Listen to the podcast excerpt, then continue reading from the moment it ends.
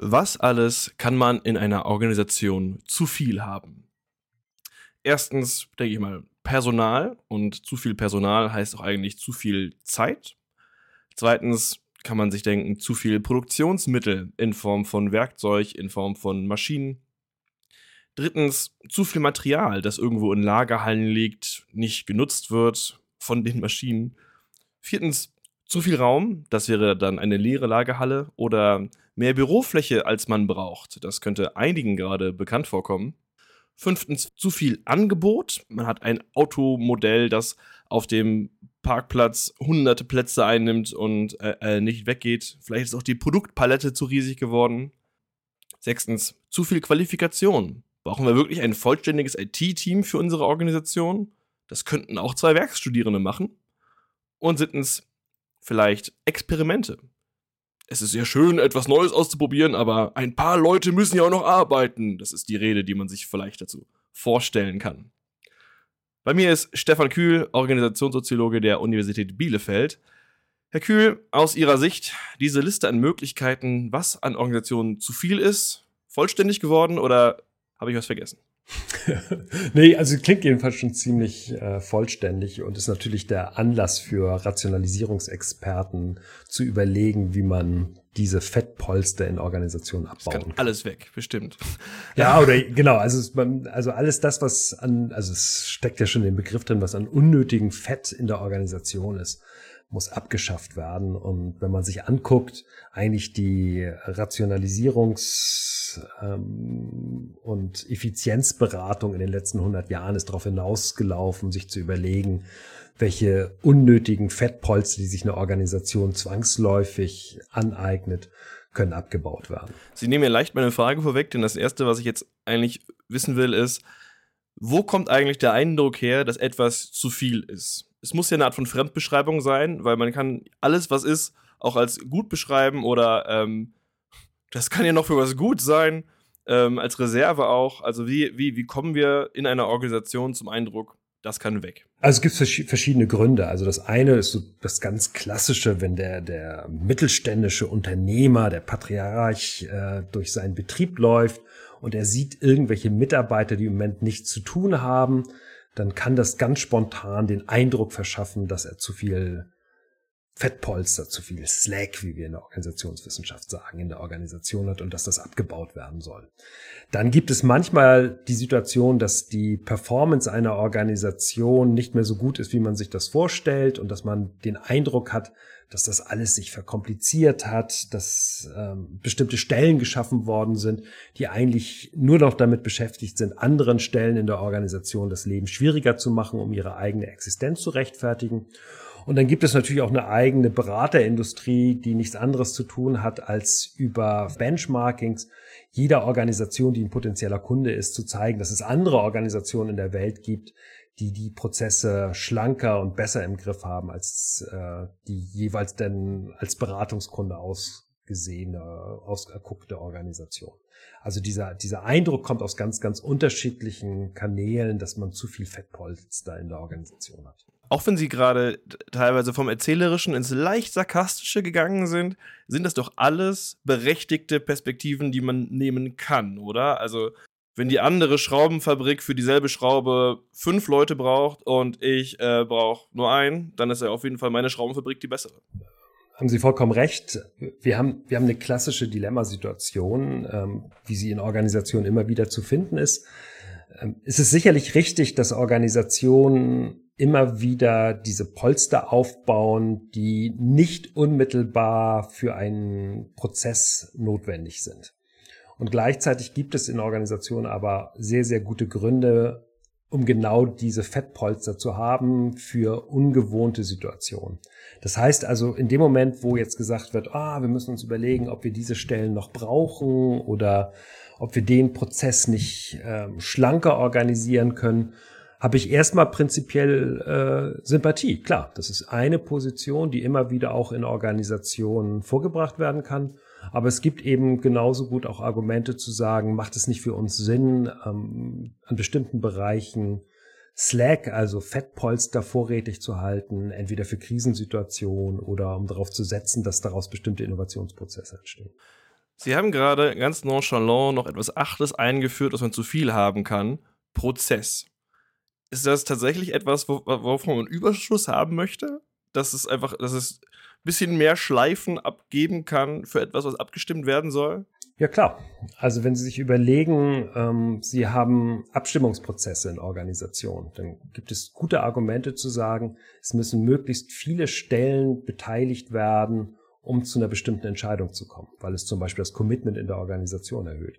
Aber das bedeutet in Konsequenz, wenn man das über Mitzeichnungsrechte laufen lässt, dass halt sechs, sieben verschiedene Stellen in einem Unternehmen oder sechs oder sieben Ministerien in einem Staat mitzeichnen müssen und sagen müssen, das ist für uns auch in Ordnung. Dafür gibt es sehr gute Gründe. Und gleichzeitig, wenn man den Gedanken des Dilemmas nimmt, gleichzeitig gibt es eben sehr gute Gründe dafür zu sagen, naja, können wir das nicht schneller machen? Können wir das nicht über eine Prozessverschlankung machen, indem eben nur noch ein oder zwei Stellen hm, zur Mitzeichnung angehalten sind? Also auch da haben wir genau diese Situation zwischen, ah, ja, es gibt gute Argumente dafür, das aufzuladen, also den Prozess möglichst umfassend zu machen, versus eben, wir brauchen einen schlanken, schnellen Prozess, eben mit den Kosten, dass dann bestimmte Stellen sich nicht beteiligt fühlen oder bestimmte Mitarbeiterinnen und Mitarbeiter nicht mitgenommen werden. Was vielleicht in diesem Fall dann nicht funktioniert, ist diese Idee von die Reserve mobil machen, den Überschuss irgendwie einsetzen. Denn anders als bei einer Lagerhalle, die man jetzt nutzen kann, anders als rumsitzendes Personal, man kann jetzt nicht plötzlich den Acht-Stufen-Prozess für zwei Vier-Stufen-Prozesse verwenden.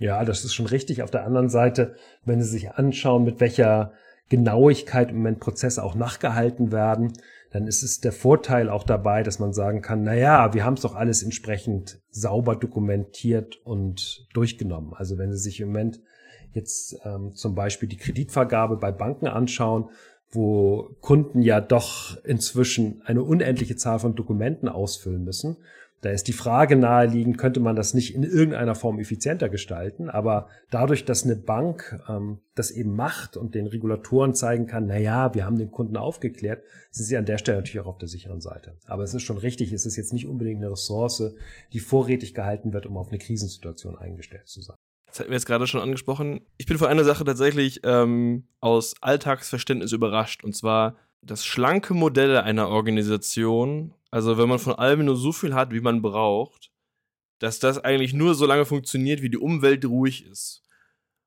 Vielleicht ist es nur bei, bei mir so, aber man transportiert, ich behaupte es jetzt mal, man transportiert ja im Alltag ein Bild davon mit, dass eine leichte Organisation irgendwie besser darin ist, sich auch dynamisch zu verändern. Aber im Endeffekt ist es ja das Gegenteil der Fall.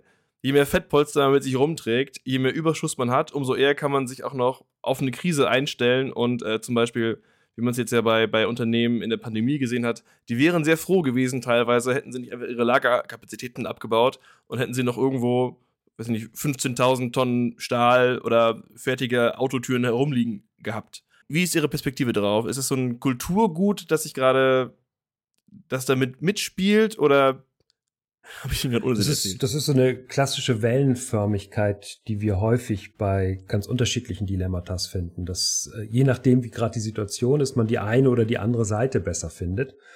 Und in dem Moment, wo man vergleichsweise berechenbare Umweltbedingungen hat, äh, gibt es meistens einen Trend in Richtung Effizienzgestaltung, Rationalisierungschancen nutzen. Und dann werden eben Mitarbeiter abgebaut, es werden Lagerkapazitäten abgebaut alles soll just in time laufen. Also die, die Ideologie, die, die in den 80er Jahren aufgekommen ist, ist gewesen, wir haben keine Lager mehr in den Unternehmen, sondern wir haben eine unmittelbare Anlieferung von Zulieferern in dem Moment, wo dieses Teil dann auch am Fließband äh, gebraucht wird. Und der Effekt ist gewesen, dass diese Lagerkapazitäten dann eben entsprechend abgebaut worden sind und auch bestimmte Kosten eingespart worden sind. Bloß immer dann, wenn denn diese Zulieferketten unterbrochen werden, weil gestreikt wird oder weil irgendein Schiff im Suezkanal sich querstellt oder weil Corona bestimmte Zulieferketten außer Kraft setzt, dann setzt eben sofort der verzweifelte Ruf nach äh, Lagerkapazitäten ein. Und dann wird halt überlegt, wie kriegt man denn irgendwie dieses Teil im Notfall per Hubschrauber noch eingeflogen, um die Produktion aufrechtzuerhalten? Oder wo hat man eben die von Ihnen noch angesprochenen geheimen Lager, um genau dieses Problem in den Griff zu bekommen. Das heißt, und, und dann setzt halt plötzlich wieder ein Verständnis dafür ein, ach, das ist der Grund dafür gewesen, weswegen wir Zwischenlager haben. Ach, das ist der Grund, weswegen wir bestimmte Mitarbeiterkapazitäten vorrätig halten, nämlich genau für diese Extremsituation, auf die wir sonst nicht eingestellt sind. Das heißt, man bewegt sich nicht nur in der Organisation, in dem, im rationalen Hin- und Herschwenken, sondern es ist auch immer Teil der Erzählung, was gerade quasi mehr präsent als Problem ist, wie man sich verhält. Ja, also das, das spielt sicherlich, äh, das spielt sicherlich eine Rolle und es spielen natürlich auch übergreifende Trends eine Rolle. Wenn insgesamt auf Lean Management gesetzt wird, also Verschlankung von Prozessen, dann ist es extrem schwer für die Vorstandsvorsitzende eines Unternehmens, sich gegen so einen Trend zu stellen, sondern da muss man es in gewisser Art und Weise mitmachen und die entsprechenden Rationalisierungsexperten auch dafür engagieren. Was ich interessant finde, ist, dass häufig entgegen des jeweils gerade angesetzten Trends häufig auch Gegenbewegungen in der Informalität zu beobachten sind. Ich hatte vor, vor etlicher Zeit ein Beratungsprojekt, wo die Vorstellung gewesen ist, in Wartungsbereichen eines Mobilitätskonzerns die ähm, Lager abzubauen und die Teile eben eher just in time anliefern zu lassen. Also die Vorstellung, wenn irgendwas an der Rolltreppe kaputt geht, dann muss dieses Teil halt vom Zulieferer sehr schnell produziert werden, weil man die Kapitalbindung in den Lagern reduzieren wollte. Und die Mitarbeiterinnen und Mitarbeiter, die wussten sehr genau, dass diese Zuliefer Ketten nicht gut funktionieren oder nicht gut funktioniert haben. Und gleichzeitig ist es aber existenziell gewesen, ist in dem Bereich eben die Rolltreppen am Laufen zu halten. Das heißt, der Effekt dieser Rationalisierungsmaßnahmen ist äh, gewesen, dass zwar offiziell die Lager abgebaut worden sind, aber die Mitarbeiterinnen und Mitarbeiter in den jeweiligen Teams ihre eigenen schwarzen Lager aufgebaut haben und im Fall des Ausfalls einer Rolltreppe eben die entsprechenden Ersatzteile vorrätig zu haben. Das heißt, sie hatten an der Stelle schon sowas wie eine informale Intelligenz in den Teams, ähm, darauf zu reagieren, dass die Rationalisierungsvorstellung, die damals der große Trend gewesen ist, von dem eigenen Management überzogen gewesen ist. Das musste natürlich alles im Verdeckten äh, laufen, also man musste Tricks anwenden, um diese schwarzen Lager in irgendeiner Form anlegen zu können. Es befand sich alles im Bereich der strafrechtlich relevanten brauchbaren Illegalität. Aber es war nachher am Ende für die Organisation eine effiziente Art und Weise, diesen, diesen Lean-Management-Trend in den Teams zu überstehen. Das kann man sich jetzt auch nicht irgendwie wünschen, dass man das fördert. Ne? Es ist einfach von der Formalität aus absolut nicht steuerbar und auch nicht wünschbar, dass das passiert, sondern es ist ein Phänomen, das stattfindet und dann kann man froh sein, dass man darauf zugreifen kann. Aber Zugriff auf die Steuerung ist einfach unmöglich. Naja, man, also die Frage ist, also jetzt natürlich nicht am Top-Management, die wissen häufig nicht, was operativ in ihrer Organisation abläuft, aber auf der Ebene des mittleren Managements, und das sind dann schon so auch Bereichsdirektoren von mit 1000, 1500 Mitarbeitern gewesen, da war natürlich schon auch ein gewisses Verständnis dafür da, wie operativ auf so eine Rationalisierungsstrategie reagiert wird. Und dann kann man sich ja überlegen, ob man diese schwarzen Lager sehen möchte oder nicht. Und für mich war die interessante, die interessante Beobachtung, dass zwar offiziell dieses Rationalisierungsprogramm mitgemacht worden ist, aber die Bereichsdirektoren schon sich sehr klar darüber waren, dass man nicht genau hingucken möchte, ob da schwarze Lager vorhanden gewesen sind oder nicht. Das heißt also, es gibt vielleicht keine Möglichkeit, das direkt ähm, als Aufforderung laufen zu lassen. Ah, tut mal so, als wenn ihr die Lean-Management-Welle mitmacht, aber in Wirklichkeit behaltet ihr diese Lager in schwarzer Form, so dass das offiziell nicht als Inventar erscheint. Das kann man nicht machen, aber man kann natürlich einsteuern, inwiefern man jetzt diese ähm, informalen Ausweichstrategien der Mitarbeiter unterbinden möchte oder nicht ich habe eine spannende These noch von Ihnen gelesen zum Fettpolsterproblem und zwar, dass überschüssige Ressourcen dabei helfen würden, auch widersprüchliche Bedürfnisse zu bearbeiten. Dann muss halt niemand die Ressourcen zuordnen, man kann die Widersprüche einseitig auflösen. Aber das kann man doch auch als Problem verstehen, oder? Also da, wo Überschuss ist, da kann sich die Organisation also auch fantastisch selbst behindern, weil gar nicht geklärt werden muss, in welche Richtung man läuft. Also läuft man vielleicht in zwei verschiedene. kann man sagen, das ist die Realität vieler Organisationen. Wir haben die Vorstellung, die Organisation läuft in eine Richtung. Das, das tut sie in gewisser Art und Weise auch. Also es gibt sowas wie eine grobe Richtung, in der man sich bewegt, aber da gibt es dann sehr, sehr unterschiedliche, auch teilweise konkurrierende Bewegungen, was vielleicht auch gar nicht so schlecht ist, weil in dem Moment, wo man eine gewisse Heterogenität in der Organisation hat, unterschiedliche Perspektiven, vielleicht auch unterschiedliche Strategien, hat es vielleicht auch den Vorteil, dass die Organisation insgesamt mehr sieht oder auch mehr Optionen ausnutzt und schauen kann, womit man denn am besten kommt. Also so klassische Vorstellungen, setze ich auf ein Produkt oder auf verschiedene Produkte. Es gibt gute Argumente, eine gewisse, ähm, auch vielleicht gar nicht unbedingt formal vorgesehene Innovationskraft an den Rändern zuzulassen, um mal anzutesten, ob in der einen oder anderen Richtung was passiert, obwohl es natürlich in der Regel auch, auch an der Stelle Ressourcen bindet. Also hier ist der, der Grundgedanke zu sagen, ähm, dass man nicht so naiv sein darf, Organisation per se widerspruchsfrei organisieren zu wollen. Und zwar deswegen, weil alleine durch die Arbeitsteilung Widersprüche in der Organisation vorgesehen sind. Also es ist ganz klar, dass Human Resources, die Personalabteilung, andere Perspektiven hat als die Personen, die jetzt im operativen Montage- oder Produktionsbetrieb zuständig sind und die wiederum andere Perspektiven haben als der Vertriebsbereich. Und wenn man jetzt versuchen würde, in so einer Effizienzstrategie alle diese sehr unterschiedlichen Perspektiven miteinander einvernehmlich zu gestalten und darüber letztlich sowas wie, wie sehr schlanke Prozesse einzuführen, würde man, glaube ich, an der Realität vieler Organisationen vorbeigehen. Und dann kann man sagen, dann ist letztlich Geld oder die zur Verfügungstellung von Ressourcen auch eine Möglichkeit der Konfliktreduzierung. Also die, die unterschiedlichen, auch widerstrebenden Bedürfnisse werden befriedigt. Man kann sich das so ein bisschen wie ähm, eine Koalitionsverhandlung oder die Reaktion einer Koalitionsregierung auf bestimmte Probleme sich vorstellen. Also man hat irgendwie Energieknappheit ähm, und dann wird halt überlegt, wie können wir darauf reagieren. Und dann kriegt die eine Partei, die halt äh, Klientelspolitik für die reichen Autofahrer macht, ähm, ihren Tankrabatt, auch wenn es völlig ineffizient sein mag. Und die anderen, die halt eher so ein städtisches, ökologisches Klientel bedient, kriegt dann halt ihr verbilligtes Bahnticket nachher am Ende hätte man sich überlegen können, gibt es nicht die eine Variante, mit der man vielleicht, oder die vielleicht auch die effizienteste Variante, aber das wäre naiv, weil natürlich jede Partei in so einer Koalitionsregierung ihre eigenes Klientel in irgendeiner Form bedienen muss.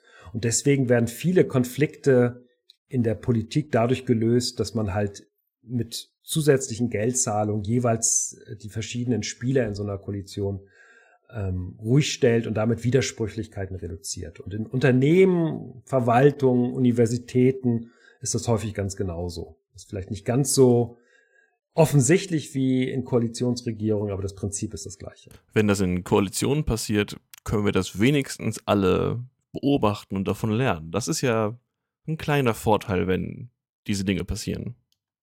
Genau, das ist der Vorteil. Und es wird natürlich dann auch von den Massenmedien aufgespießt, dass gesagt, ah, das ist ja jetzt äh, Politik für die eine Seite und Politik für die andere. Das kann halt stärker kritisiert werden, während das in Organisationen intern eben doch ähm, deutlich stärker abgemildert wird, was die öffentliche Wahrnehmung angeht. Das läuft meistens eher auf der Hinterbühne der Organisation ab.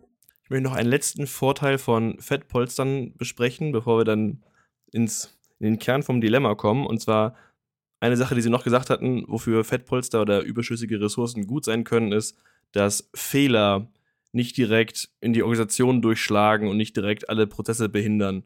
Das kann man doch auch in eine andere Richtung drehen, oder? Und sagen, wenn genug Mittel und Wege vorhanden sind, um Fehler zu vertuschen, dann werden sie erstens vertuscht und zweitens kann niemand daraus lernen, dass sie passiert sind. Sie können einfach wieder passieren und man beschäftigt die Organisation und ihre Strukturen damit, sich selbst die ganze Zeit in der Schieflage irgendwie auszubalancieren. Ja, also das ist auch hier wieder nicht so gemeint, dass, dass das jetzt ein Plädoyer für Fettpolster ist, sondern darauf hinzuweisen, dass man sich das als Organisation sehr gut überlegen sollte, wie man mit Fehlern umgeht. Und es gibt zwei Varianten. Die eine Variante ist, wenn ein Fehler stattfindet, wird die Organisation angehalten. Es wird überlegt, woher kommt dieser Fehler und erst wenn der Fehler geklärt ist und auch eine Bearbeitungsform gefunden ist, darf die Organisation wieder funktionieren gibt es im Produktionsmontagebereich solche Vorstellungen, wo dann ähm, Fließband angehalten wird, wenn es zum Fehler kommt erstmal geguckt wird, was da eigentlich stattfindet.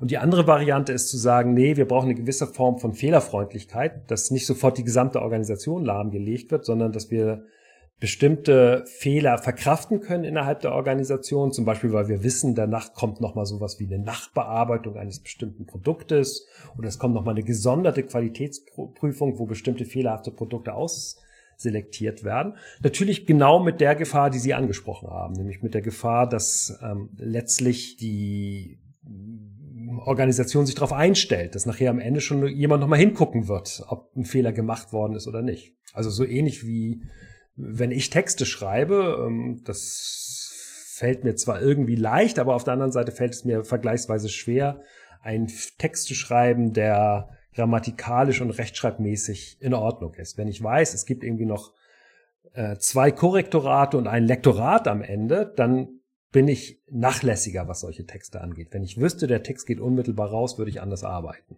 Und für beides gibt es Vor- und Nachteile. Genauso ist es auch in Organisationen, dass man halt sehr genau überlegen muss, ähm, wähle ich eher eine Strategie der Fehlerfreundlichkeit oder wähle ich eher ein, äh, eine Strategie, jeder Fehler muss identifiziert, bearbeitet, verhindert werden? In dieser Diskussion habe ich jetzt versucht, darauf hinzuweisen, äh, wie Fettpolster und überschüssige Ressourcen äh, sinnvoll sein können. Sie haben, haben übrigens noch eine, eine vergessen. Oh, ich wollte nur zwei nennen, aber bitteschön. Ähm, also, also nur wenn Sie noch eine, eine hören wollen, weil die in der Diskussion auch eine wichtige Rolle spielt. Mhm. Es gibt so eine Überlegung, dass Fettpolster dazu dienen können, Organisationen innovativer mach, zu machen. Also ähm, wie in Management-Diskursen immer gibt es ja so, so Vorreiterorganisationen, die dargestellt werden als, oh, die haben eine tolle Idee. Und da ist es halt der Gedanke, ähm, ähm, aus den USA, wo einzelne Organisationen gesagt haben, wir verplanen 20 Prozent der Zeit unserer Mitarbeiter nicht ein. Und die können sie irgendwie verwenden. Und die Hoffnung ist, dass die anfangen, mit dieser überschüssigen Zeit innovativ in der Organisation zu wirken. Finde ich, finde ich einen spannenden Gedanken. Also es gibt solche Prozesse auch empirisch, wo bestimmte Ideen dadurch entstanden sind, dass Mitarbeiterinnen und Mitarbeiter sich gelangweilt haben dass die anfangen, dann plötzlich irgendetwas zu entwickeln, was für die Organisation hilfreich sein kann. Das Problem bei der Schaffung der Fettpolster aus Innovationsgesichtspunkten ist, dass man ja nicht weiß, was die Mitarbeiterinnen und Mitarbeiter in diesen äh, 20 Prozent ihrer Arbeitszeit machen. Ich habe einen guten Freund, der sitzt halt äh, als Programmierer und spekuliert in diesen 20 Prozent der Zeit am Aktienmarkt ähm, und überlegt aber nicht, was die Softwareprozesse sind, die er in seiner Firma optimieren könnte.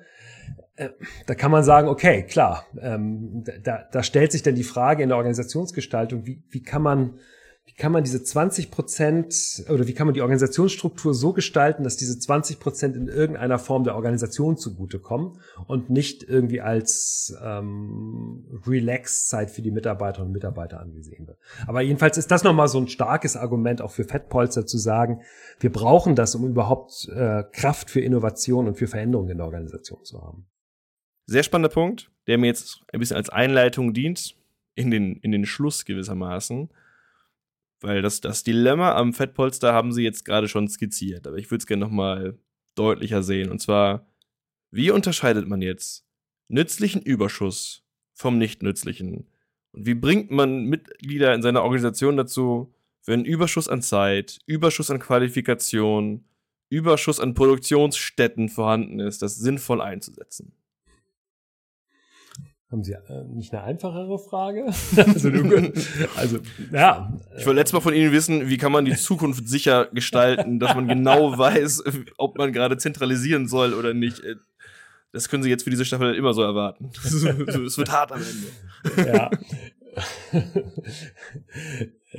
Ja, äh, also der Punkt ist, letztlich ist das, sind das Detailfragen in den Organisationen, die man sich genau angucken muss. Also ich glaube nicht daran, dass es jetzt irgendwie die drei Merksätze gibt, mit denen man genau dieses Problem lösen kann. Was aber vielleicht trotzdem so ein Gedanke ist, ist, ähm, dass man das einsetzen kann, um ein eigenes Risikomanagement in der Organisation zu treiben.